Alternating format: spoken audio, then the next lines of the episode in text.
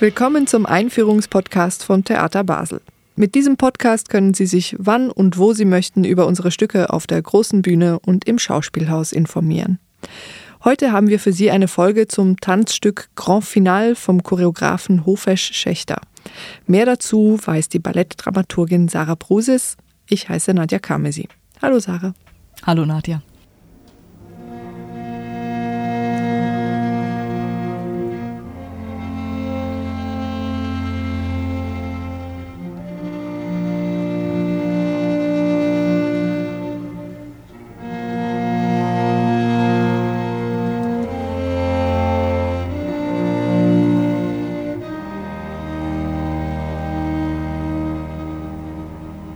Ja, wir fangen ganz basic an. Was ist denn speziell an diesem Stück und was hat es für eine Geschichte?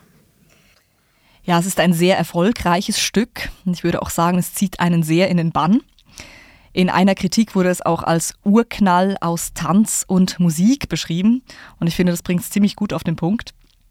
Das Stück wurde auch generell von den Kritiken sehr gelobt. 2017 wurde es auch für den Olivier Award als beste neue Tanzproduktion nominiert und in der deutschen Fachzeitschrift Tanz zum Stück des Jahres 2018 gekürt. Das Stück wurde ja bereits 2017 in Paris ähm, uraufgeführt und ursprünglich von der Hofer Schächter Company getanzt. Es ist also eine Übernahme hier am Theater Basel. Und das Balletttheater Basel ist auch bisher das einzige Ensemble, welches das Stück tanzt, außer der Hofer Schächter Company. Hier in Basel hatte es vorletzte Spielzeitpremiere, also im April 2021 im Rahmen von Ballett auf allen Bühnen. Das war ein Format für das 20-jährige Jubiläum von Richard Werlock. Und aufgrund des großen Erfolgs, ähm, auch hier in Basel, wird es nun diese Spielzeit wieder aufgenommen.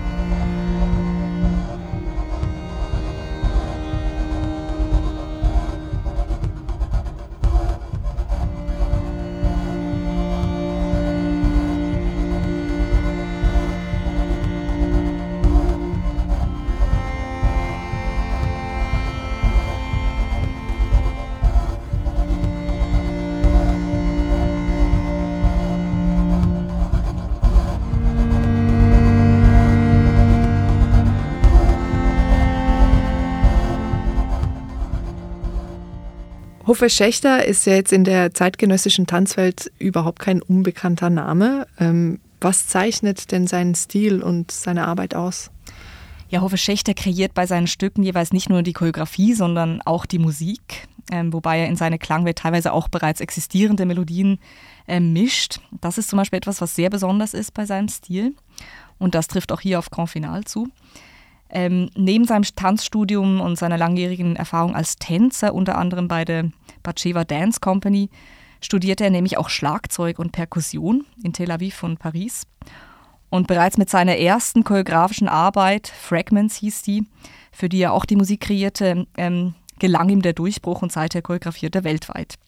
Und 2008 hat er dann auch seine eigene Kompanie gegründet in London, die Hoffe Schächter Company, die nun auch sehr erfolgreich ist.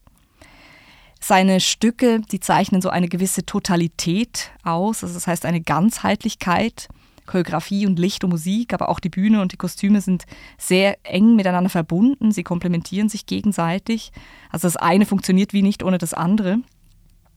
Und das gilt auch ein bisschen für das Tanzensemble. Es gibt eine enorme Verbundenheit der Tänzer und Tänzerinnen. Und die Körpersprache hat auch eine Ganzheitlichkeit in dem Sinne, dass alle Körperteile gleichermaßen eingebunden sind und sich die Tänzer und Tänzerinnen auch enorm verausgaben, körperlich und emotional.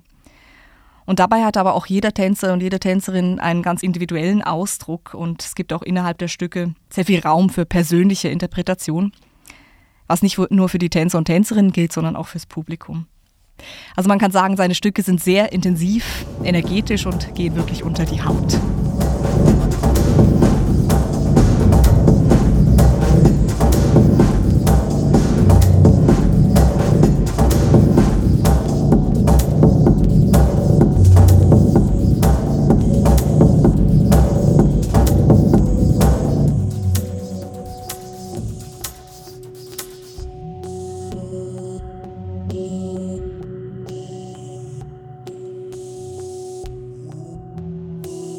In der Süddeutschen Zeitung wurde Hofer Schächter auch schon beschrieben als unbarmherziger Beobachter dieser Gegenwart. Ja, das stimmt. Und ich finde, Ähm, seine Stücke sind auch wirklich auf eine gewisse Weise politisch und öffnen einen die Augen über gesellschaftliche Dynamiken, über die Menschen und ihre Abgründe. Aber dabei beziehen sie sich jetzt nicht direkt auf ein konkretes politisches Ereignis, sondern fangen vielmehr eine Grundstimmung ein, die sich auch auf vieles übertragen lässt oder zeigt, was in unserer Welt geschieht. Und er lässt sich auch jeweils von Phänomenen in seinem Umfeld oder in seiner Zeit beeinflussen, die ihn nicht loslassen. Und was ist denn das im Beispiel von Grand Final? Was ist da das Motiv oder das Thema? Ähm, ihn interessierte es, wie die Menschen auf Krisen reagieren und ihm fiel auf, dass es in chaotischen und unruhigen Zeiten so ist, dass die Menschen zwar einerseits in Panik verfallen und dann auch schnell das Ende der Welt voraussehen, dass aber andererseits dieser Ausnahmezustand auch ein bisschen zelebriert wird, fast als hätte es etwas Feierliches an sich. Und dieser Widerspruch, der interessierte ihn und das ist auch ein bisschen das Grundmotiv in Grand Final, was sich durchzieht. Also Grand Final befasst sich mit dem Zu Ende gehen der Dinge in einer instabilen Welt und es ist ein gewaltiges Finale, das sowohl feierlich als auch düster und abgründig ist. Wir hören noch mal rein ins Stück.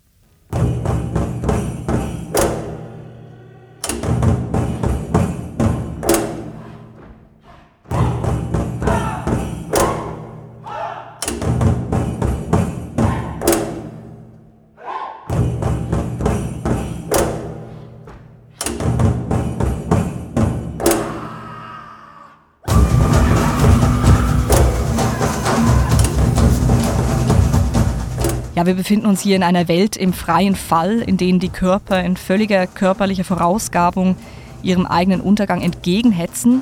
Wir sehen verzweifelten Menschen zu in einer chaotischen Welt, die im Begriff ist, unterzugehen oder in der zumindest alle davon ausgehen, dass sie demnächst untergeht. Und dabei durchlaufen die Tänzer und Tänzerinnen ganz unterschiedliche Stufen, Emotionen und Zustände, die auch extrem schnell umschlagen und teilweise auch in sich selbst etwas sehr Kontrastreiches haben. So schwenken sie von zärtlicher Liebkosung oder innere Ruhe und sich gegenseitig helfen in exzessive rituelle Totentänze und gewaltvolle Kämpfe um. Oder exzessives Feiern geht auf einmal in größenwahnsinnige Selbstermächtigung über. Also ganz düstere Szenen wechseln sich auch mit absurden und humorvollen Momenten ab. Und teilweise sind da auch sehr ähm, konkrete, aber oszillierende Bilder dabei. Zum Beispiel sieht man eine standbildartige Kriegsszene, die aber zugeschneit ist und dadurch wirkt sie auf einmal wunderschön oder fast romantisch. Zum Beispiel schleppen die Tänzer und Tänzerinnen auch oft Leichen umher, die immer wieder lebendig werden und dann wieder leblos zusammensacken. Und mit denen tanzen, tanzen sie dann auch auf einmal fröhlich und feierlich zu einer Walzermusik aus der Operette Die lustige Witwe. Vielleicht können wir da auch kurz reinhören.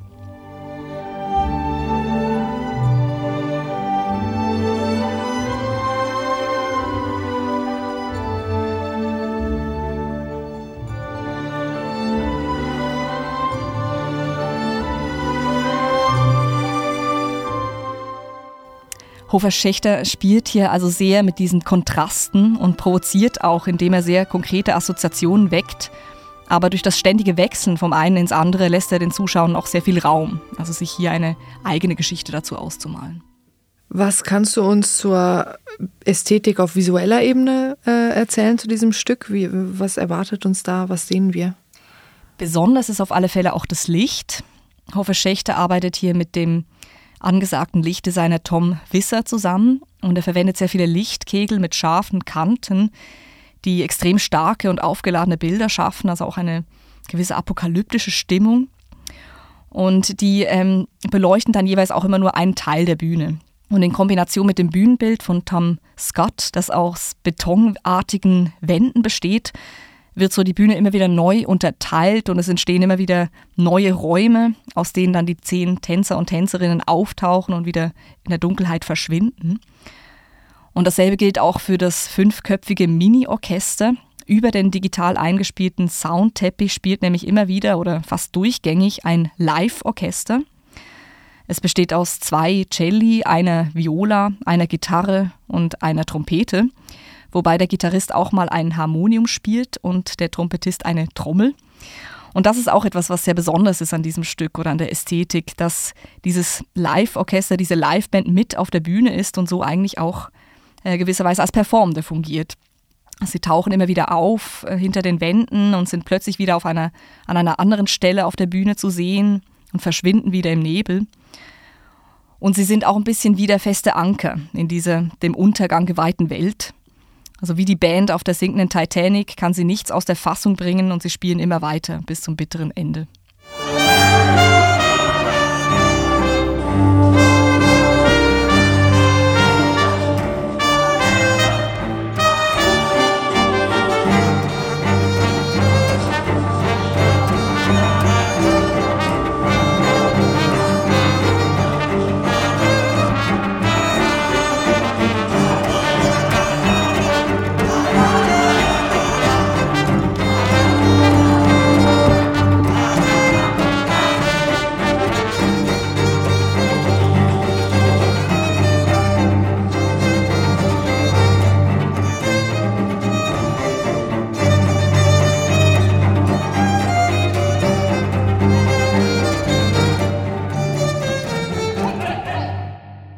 Vielleicht noch zum Abschluss, abgesehen natürlich von den vielen Sachen, die du jetzt schon erzählt hast, was ist vielleicht noch so ein Knackpunkt? Warum soll man dieses Stück unbedingt sehen?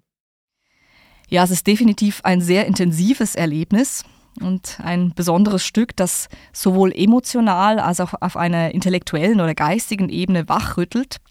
Was ich auch finde, dass das diesem Stück außergewöhnlich gut gelingt für ein abstraktes Tanzstück. Und es ist durchaus nicht nur düster, also, sondern wir werden auch immer wieder mit humorvollen Momenten aufgefangen und mit einem Funken Hoffnung entlassen. Die Hoffnung stirbt zuletzt, sagt man ja so schön, und das ist vielleicht genauso ein ähm, urmenschlicher Grundsatz wie das immer wiederkehrende Voraussagen der Apokalypse. Und ein Untergang ist ja auch immer die Möglichkeit für einen Neuanfang. Vielen Dank für die Einführung, Sarah.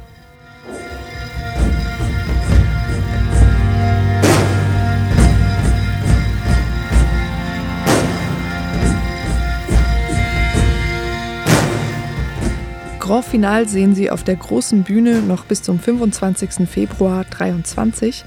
Achtung, es ist ein recht lautes Stück, es werden auch Oropax verteilt. Das Stück dauert eine Stunde, zehn Minuten ohne Pause. Mehr Infos finden Sie auf www.theater-basel.ch.